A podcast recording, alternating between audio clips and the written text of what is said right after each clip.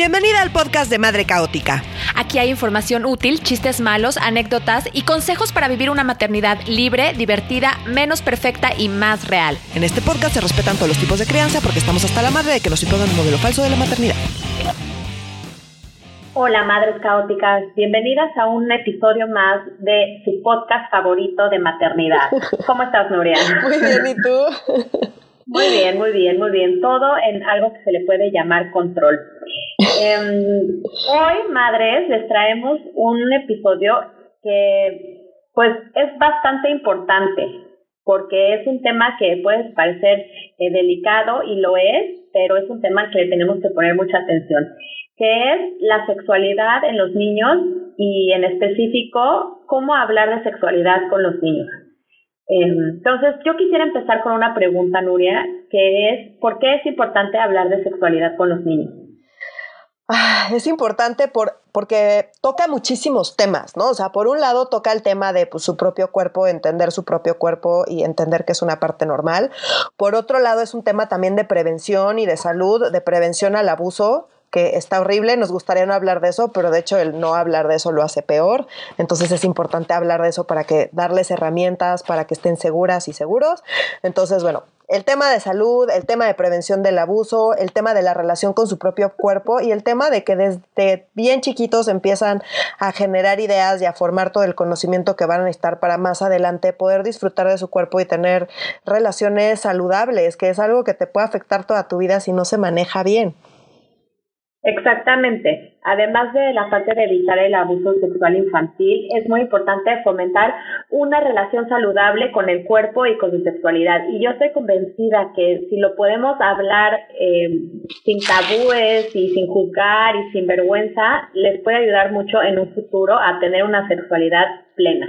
Que no sé cómo les fue a ustedes, pero, o sea, por ejemplo, en mi caso, sí era como un tema tabú en mi casa, o sea, no, no hablábamos tanto del tema y sí pude sentir como ciertos problemas después que he ido manejando, pero creo que sí es muy importante hablarlo muy claro.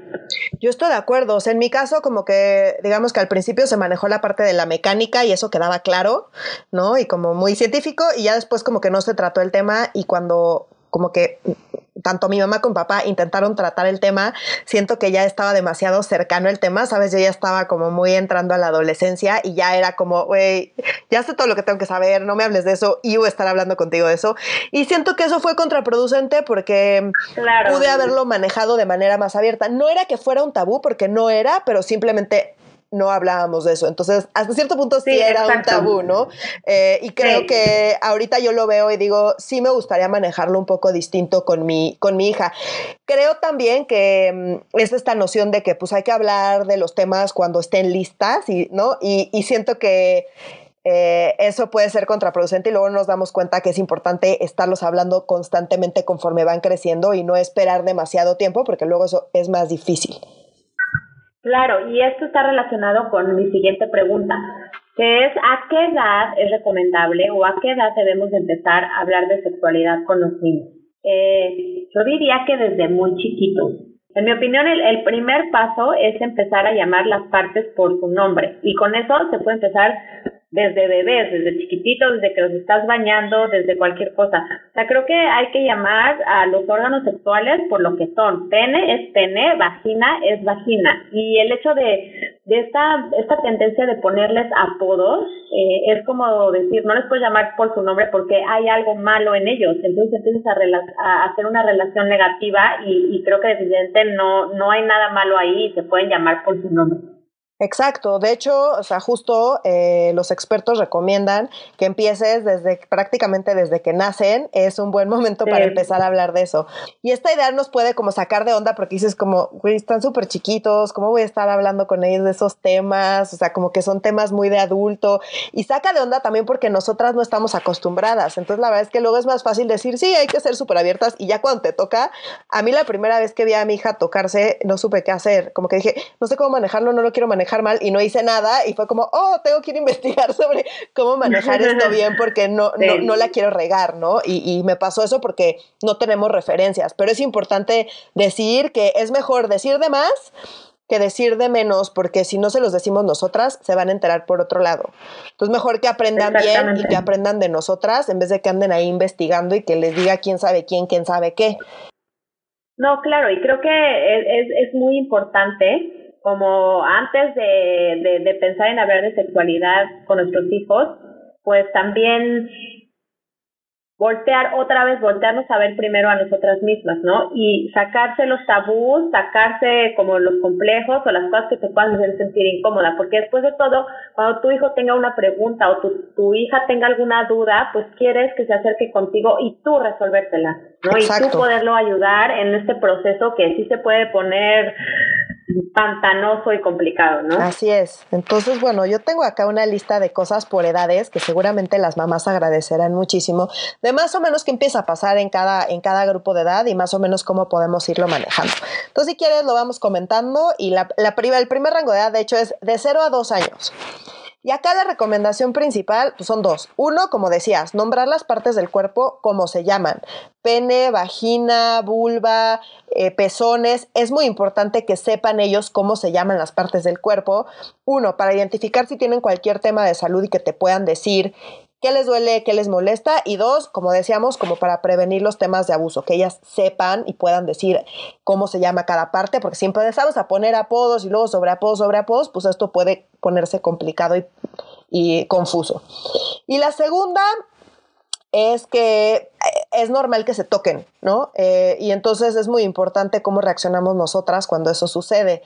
Entonces es un buen momento, uno, para aprovechar y nombrar las partes del cuerpo, ¿no? Y dos, para decir que son cosas normales, pero que hacemos en privado y, y, y, manejarlo de tal manera que no sientan vergüenza, no decirles, no, eso está mal, fuchi, guácala, está mal, ¿sabes? Eso empiezan a generar la conexión de que todo lo que tenga que ver con, em, con sus órganos sexuales es algo negativo, es algo de lo que deben avergonzarse y no se trata de que se avergüencen, se trata de que empiecen a ubicar qué es apropiado y qué no es apropiado, pero sin que sientan vergüenza y sin que sientan que las vamos a juzgar porque lo van a empezar a hacer a escondidas y no necesariamente van a estar entendiendo que es apropiado y que no. No, y van a desarrollar una, una relación negativa no solo con su cuerpo, sino también con las sensaciones, ¿no? Que no queremos que empiecen a sentir culpas o ese tipo de cosas al explorar sensaciones con su cuerpo. Y, y creo que para esta parte también es muy importante saber que es normal que ellos sientan curiosidad, o sea, es normal que sientan curiosidad, es normal que, que sientan un interés, tanto por sus genitales como por las de las demás personas. Entonces, simplemente ser abiertos, hablar y explicar, ¿no? Y creo que también es muy importante, pues, no tener que ponerse tan serios, no tener que decir, a ver, hijo, vamos a tener una conversación, ¿no? Eso es, ajá, justo esa es la otra, que te recomiendan eh, que no tengas la conversación, sino que exacto, integres. incómodo eso. Ajá, exacto. Yo me acuerdo que conmigo intentaron tenerla y fue como, esto no va a suceder, no va a eso suceder. me pasó a mí, claro, no, es que ahorita que tú relatas tu historia, a mí me pasó lo mismo, porque es horrible que te digan, vamos a tener la conversación y es súper molesto. O sea, yo hubiera preferido que como en una situación más casual habláramos del tema, pero el hecho de que mi mamá eh, me dijera, Ena, puedes venir un poquito, vamos a hablar de este tema, o sea, ya me pareció muy molesto. Sí, a mí también. Este, pues, si ya hablamos que desde chiquitos tenemos que empezar a, a, tener la conversación, pues tratar de hacerla de manera casual. Me refiero a poder utilizar como estímulos o situaciones en alguna película o en el exterior para tocar estos temas que además se tienen que tocar de manera constante. Exacto, integrar, o sea, más que pensar en tener la conversación, pensar en integrar, ajá, pensar en integrar el tema del sexo y la sexualidad como una conversación cotidiana entre nuestras como dinámicas eh, familiares, ¿no? Entonces, eh, eso, es, eh, eso es como desde el principio y es una idea general. Después, de los dos a los cinco años, empezamos a hablar sobre límites y consentimiento, ¿no? Entonces, ¿cuándo es apropiado que se toquen ellas y que toquen a otras personas. Em, aquí empiezan a sentir mucha curiosidad, tanto por su cuerpo como por el cuerpo de, los demás. Entonces, pues ya, si los caches ahí jugando al doctor o lo que sea, no lo trates como, oh, te caché haciendo algo malo, sino explicar que Uno, que pues, tus propios genitales son tuyos, que son partes privadas, que, que, tú está bien que explores en lo privado y que no está bien que toques los genitales de otra persona porque son también privados para esa persona. Entonces que entiendan esa parte de los límites muy bien. Estos son tuyos y tú los manejas en privado. Y eh, pues los de las otras personas son de esas personas y esas personas los manejan en privado y no es apropiado estar tocando los genitales de alguien más. Y creo que aquí, ahorita que hablas como del consentimiento, creo que también es muy importante eh, pues que ellos sepan que el cuerpo es suyo y que tienen completa autonomía sobre él. Y a esto me refiero como que es súper común que digas, dale un beso a tu abuelita, no, no quiero, dáselo y que como que los adultos obliguen a los niños a hacer, eh, a llevar a cabo acciones físicas que no quieren o no se sienten cómodos. Entonces creo que algo muy importante para para que tus hijos también puedan respetar el espacio y el cuerpo de los demás es respetar su propio cuerpo y no obligarlos a tener contacto físico con el que no quieran y que ellos tengan muy claro que no es no, desde afuera hacia adentro como desde ellos hacia afuera. ¿No? Que cuando él dice que no, es no, pero cuando otra persona dice que no, también es no. Así es, eh, creo que justo era mi siguiente punto, que en este momento empezamos como justo a empoderar a nuestros hijos, en este momento. Y es si tu cuerpo, eh, sobre todo a las niñas, ¿no? O sea, es partido, digo, para todos, evidentemente, pero en particular en las niñas es un tema todavía más intenso. Entonces es empoderarlas y decir, tú decides qué se hace con tu cuerpo. Y es desde nosotras jugando a las cosquillas. Si te dice, mamá, no quiero cosquillas, no hay cosquillas. ¿Sabes? O sea, si es un juego está bien, pero si ella no quiere cosquillas, no hay cosquillas. Y empezamos nosotras como respetando esos límites. Entonces, los, todos los juegos físicos son un buen ejemplo eh, como para establecer el concepto en la práctica del consentimiento. Tú decides cómo interactuar con tu cuerpo con otras personas, aunque sea tu mamá o sea tu papá. Si te está haciendo cosquillas y ya no te gustan las cosquillas, dices no me gusta y se para. Eh, y es importante que estemos conscientes y que respetemos si algo no les gusta y también empujarlas a que digan, si algo no te gusta, di que no te gusta. Nada que no te esté gustando debe suceder, nada. Y tú tienes el derecho de decir, esto no me gusta, a quien sea. Entonces, como dices, no obligarlos a dar besos, no obligarlos a, a jugar, incluso con nosotras, aunque seamos sus mamás. Es súper importante. Sí, de acuerdo. Y creo que este es un tema que si lo logramos transmitir en la creencia a nuestras hijas e hijos, siento que es un avance a pasos de gigante, porque a mí, o sea, yo recuerdo muchísimas situaciones en las que pues ya estás, ya eres grande, bueno, adolescente y estás acá con un man y a mí me cuesta trabajo decir que no cuando ya estoy ahí. ¿Sí me entiendes? No, por Creo supuesto. que esto es, es algo que se trabaja como desde niños, porque a mí me cuesta mucho trabajo decir que no ya que estoy ahí y me cuesta mucho trabajo como, como decir no quiero y no, como que me da una especie de culpabilidad extraña que siento que tiene que ver como con esta cultura eh, de las mujeres. Machista poco asertiva, sí, machista. Exacto. Donde nuestro cuerpo al final, pues, está a disposición de otra persona. Para, está a disposición y está para complacer y es como una, o sea, está muy cañón, pero es como una parte de obligación y, y, de empezar, ya estoy aquí, pues, ¿cómo le voy a decir que no? Si ya estoy aquí. ¿Cómo le voy a quedar mal? O sea, Exacto, ¿cómo le va a quedar mal? Pero ha habido como infinitas veces que yo me he visto en esa situación y, y es como digo, ay Jimena, no, está terrible. Entonces siento que si nosotros podemos enseñar y criar a nuestras hijas de manera diferente, pues sí estaremos avanzando con pasos de gigante hacia cambiar eh, paradigmas culturales. Completamente. De hecho, ahí quiero hacer una nota. Yo no conozco a una sola mujer a una sola que no haya estado en esa situación, en un contexto sexual. Todas hemos hecho cosas con las que nos hemos sentido incómodas y que no hemos querido y que nos hemos sentido presionadas. Y es bien complicado porque socialmente, pues, se supone que así debe ser, ¿no? O, eh, o eso sentimos. Sí me cae bien, sí me gusta, eh, no, no quiero que se enoje, no quiero, no quiero que darle la impresión de que no me gusta, ¿sabes? Y todas esas ideas las traemos todas. terrible. Las vamos trabajando, digo, ya después de 10 años, pues con alguien ya está súper difícil, ¿no? Y, y, y, también de ir entendiendo y trabajando estos temas. Ahorita se habla mucho más de eso. A partir del Me Too explotó como todo este tema, pero es algo que tenemos que seguir pensando y cuestionando y que sí mucho tiene que ver con cómo criamos a nuestras hijas desde que son chiquitas y que entiendan que no es no en el momento en que ellas se les pegue la gana, ¿sabes? o sea, en donde estén, donde estén, en, el, donde estén. En el nivel que sea del contacto sexual que estén, ¿sabes? O sea, pueden ya estar ahí y ya algo no se sintió bien y en ese momento se para y ellas tienen el derecho eh, de, decir eso y tienen que sentirse con ese derecho y, estar así de, de, empoderadas. Entonces es importante empezar con ese empoderamiento desde esta edad, súper chiquita. Sí, y yo siento, o sea, yo siento que si le puedo ahorrar a mi hija esa situación, ya, o sea, avanzamos. Entonces, como que sí, es, es, es muy importante y, y por eso Nure y yo estamos platicando de tenemos que hacer este podcast porque sí es un tema que va también muy relacionado con, con los valores machistas y, y que se pueden cambiar cosas desde aquí. Exacto. Y bueno, justo hablando de ese tema, y ya para cerrar el grupo, este grupo de edad de 2 a 5 años, está el, eh, aquí es muy importante empezar a hablar de que existen muchos tipos de familia, ¿no? Y, y, que el material que busquemos, porque también es buena idea irnos apoyando de material para irles explicando cosas, pues que no esté replicando estereotipos de género, de las familias tradicionales, o que a fuerzas tiene que haber un papá, una mamá, ¿sabes? O sea, como que hay muchos tipos de familia y hay muchas maneras de hacer las cosas. También otra cosa que pueden empezar a preguntar a esta edad es cómo se hacen los bebés.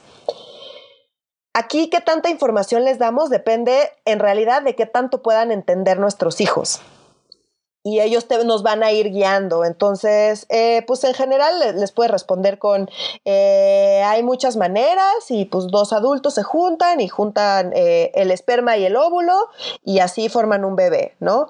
a veces pueden sacar el óvulo de alguien más o el esperma de alguien más y se hace un bebé. normalmente con esta explicación debería ser suficiente, pero si ellos piden más, se las podemos dar. Otra vez, eh, es mejor dar de más que de menos. Si ustedes se atoran y no saben qué hacer, es mejor decir, ¿sabes qué?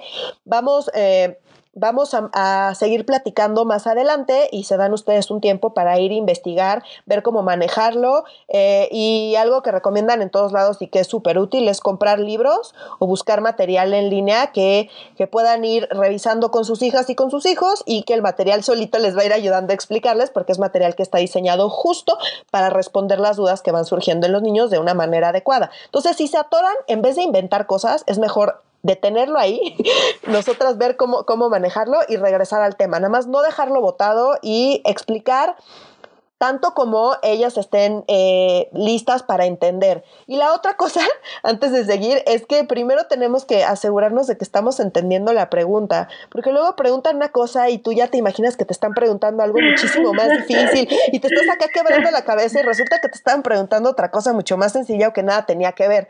Entonces, antes de soltarnos con nuestras explicaciones, es importante eh, entender bien qué están preguntando, por qué lo están preguntando, de dónde viene, contextualizar y ya poderles dar una respuesta, porque luego nos hacemos bolas y la pregunta era otra. Pero prepárense, o sea, los niños les van a hacer esa pregunta, es mejor que ya la tengan investigada y platicada para que estén listas para responder todas las preguntas. Exacto, vayan buscando los libros. Sí, y eh, sean honestas, sean lo más honestas posible, siempre, lo más honestas y lo más claras. Porque aquí una experiencia que me, me pasó con, con mi hijo es que yo le hablé de la semillita que el papá ponía en la mamá y, luego fue a, a, buscar más información con su primo y ya su primo le dijo todo mal. Entonces se pudo haber arreglado si yo hubiera sido más clara.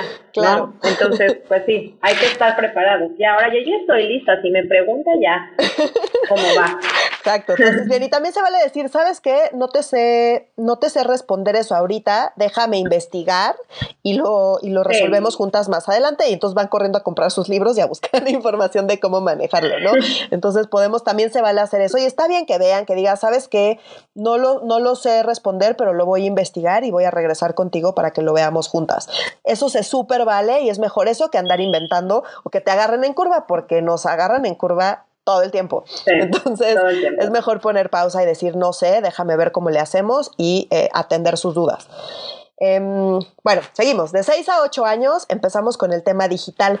A esta edad todavía, digo, acá les recomiendo mucho, si no lo han escuchado, que escuchen nuestro episodio sobre como las niñas y la tecnología, donde hablamos de todas estas cosas, de lo que es importante para la seguridad digital. Entonces no me voy a clavar en eso, pero justo entre los 6 y los 8 hay que empezar a hablar de los temas, eh, de los temas digitales y de compartir información y demás.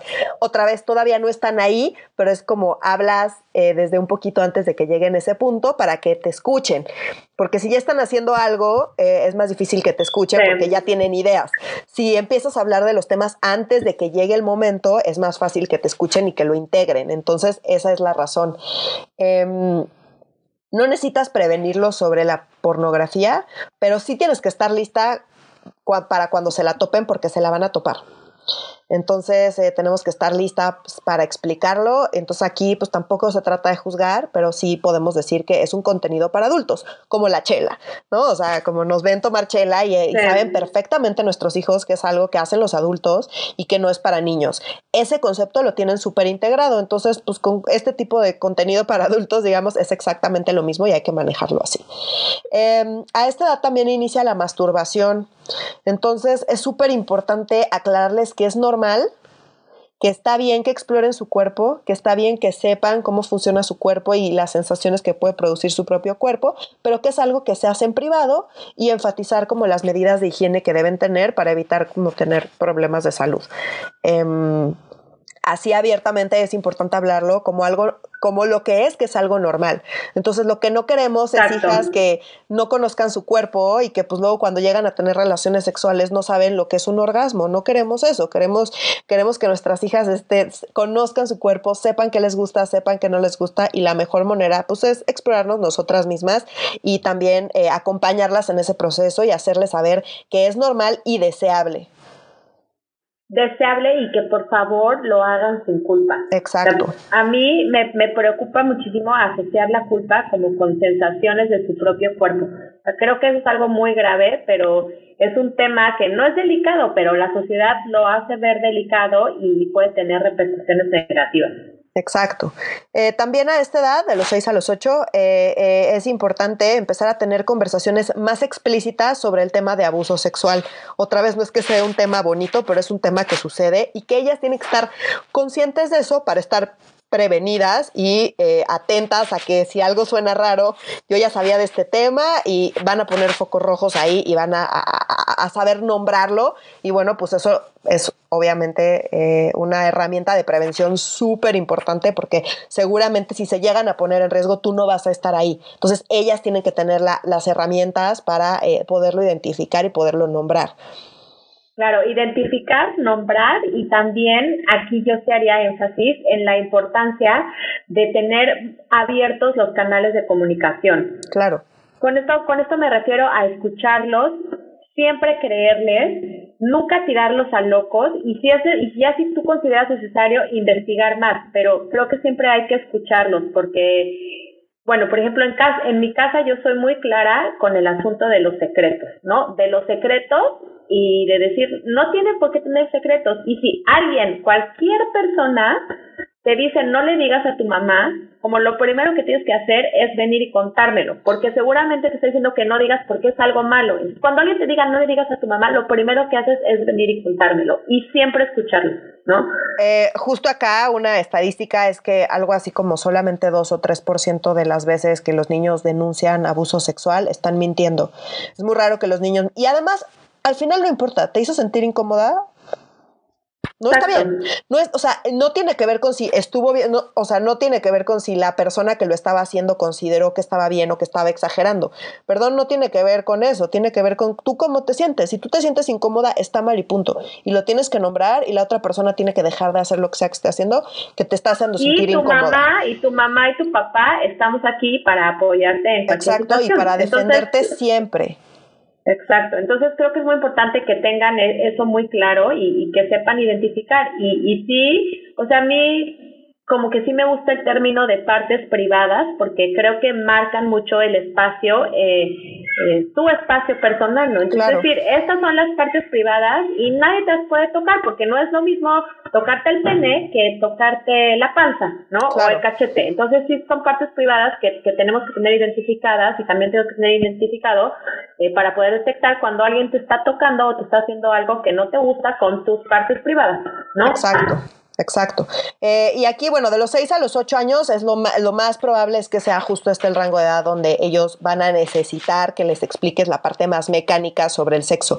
También puede ser que suceda antes y está bien explicárselos antes y ya están listas y sienten esa necesidad. Eh, acá otra vez la recomendación generalizada es eh, ayúdate de libros que están diseñados justo para eso y así no te metes en broncas. Oigan, ya estamos hablando tanto de libros, les prometemos que vamos a subir, este, ya sea en el próximo newsletter o, o en un post en la página, les vamos a subir las mejores recomendaciones eh, de cómo de cuentos. O sea, a mí me funcionan mucho los cuentos para poder explicar el tema de sexualidad a tus hijos. Y como Nuria lo dijo hace rato, a eso se dedican, eso es su objetivo. Hay muchos estudios psicológicos atrás de ese libro, entonces hay que apoyarnos en eso. Entonces, promesa, les vamos a subir un post con las recomendaciones. Exacto, exacto. Entonces, bueno, acá ya entramos como a las edades un poco más complicadas, que es la pubertad, de los 9 a los 12, eh, ajá, que hay que empezar a hablar sobre eh, de manera mucho más explícita, porque ya tienen como mayor capacidad para entenderlo sobre sexismo, sobre estereotipos y sexualización de eh, los cuerpos, ¿no? Em, acá sirven también los libros sobre, empiezan aquí los cambios eh, corporales y hormonales. Entonces, muy probablemente antes de empezar a hablar de, de, sus propios cuerpos, van a empezar a hablar de los cuerpos de las otras personas.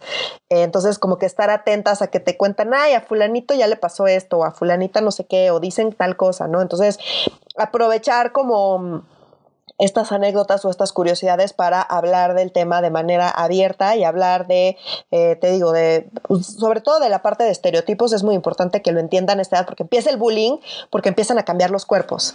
Y acá, pues si tienes estereotipos y si no eres capaz de identificarlo, empiezan un montón de problemas que podemos ayudar a mitigar si los hablamos de manera muy abierta a esta edad, ¿no? Eh, hacer énfasis en que es un proceso natural y normal, que todos los cuerpos son diferentes, que todos los cuerpos cambian velocidades distintas y no solo enfocarnos como en el cuerpo eh, como femenino masculino, dependiendo de si es niña o niño, o, bueno, hija o hijo, pues, eh, sino de todos. Entonces decir, ah, bueno, pues sí, eh, hay, ah, o sea, a los cuerpos femeninos les sucede esto y a los cuerpos masculinos les sucede esto otro, porque luego pues ven su propio cuerpo y ven esos cambios, pero les llega como de sopetón o de sorpresa o ni siquiera se imaginan los cuerpos, o sea, los cambios que hay en los cuerpos que no son como los suyos, ¿no? Entonces acá es importante eso muy importante hablar del tema de compartir imágenes y de hacerles entender de manera súper clara y explícita que compartir fotos donde salen desnudas o eh, con contenido sexual es un delito porque son menores de edad. Es un delito independientemente de si las personas involucradas estaban o no de acuerdo. Entonces es súper delicado este tema. No deben compartir absolutamente nada. Es un delito.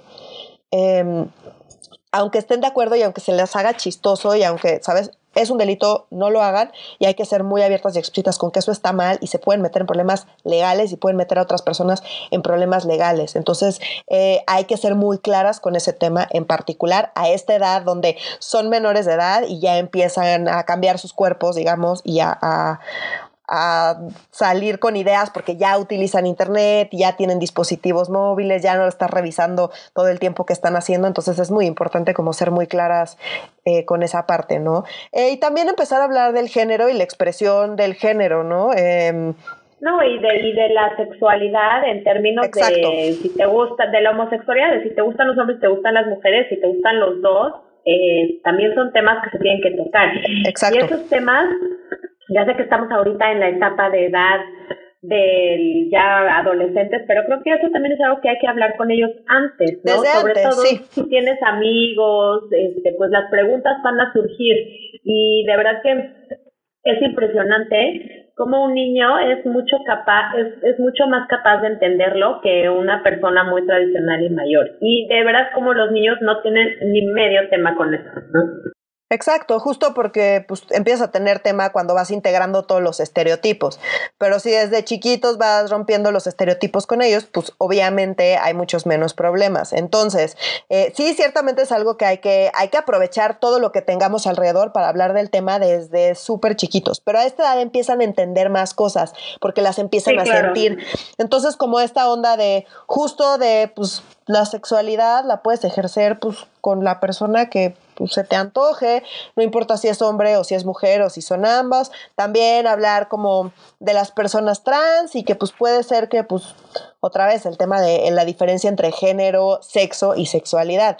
Género es hombre o mujer y eso es algo que socialmente las mujeres tienen el pelo largo y las mujeres se comportan de esta manera. Eso es algo que son normas sociales.